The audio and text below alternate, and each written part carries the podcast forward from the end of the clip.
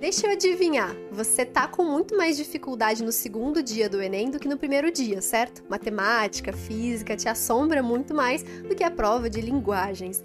Eu te perguntar por que, você ainda faz simulado de maneira igual entre as duas matérias. Como assim, Sara?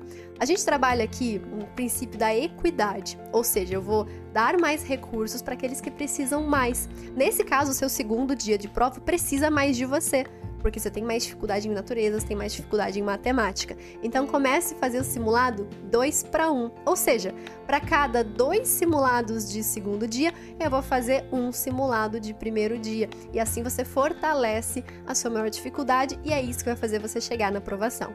Quer todas as dicas de como estudar nessa reta final? Manda eu quero, que eu vou te mandar no privado o link para acessar o e-book Roteiro Enem.